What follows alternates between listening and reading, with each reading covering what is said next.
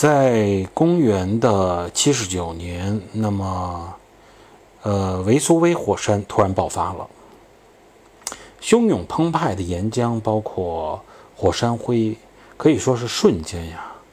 就将紧靠在山边的庞贝古城淹没了，覆盖物厚达十八英尺。也正是因为这个原因，庞贝古城。逐渐从人们的记忆中消失，直到一七四零年到一七五零年中间嘛，当地的农民哎偶然发现庞贝古城的遗迹，也正是因为在这样一个巧合的时候，才由此揭开了这座沉睡多年古城的面目。那么，庞贝古城在挖掘出一来以后。有一张非常清晰的照片，展现了刚刚挖掘出来的庞贝古城的样子。呃，我放到了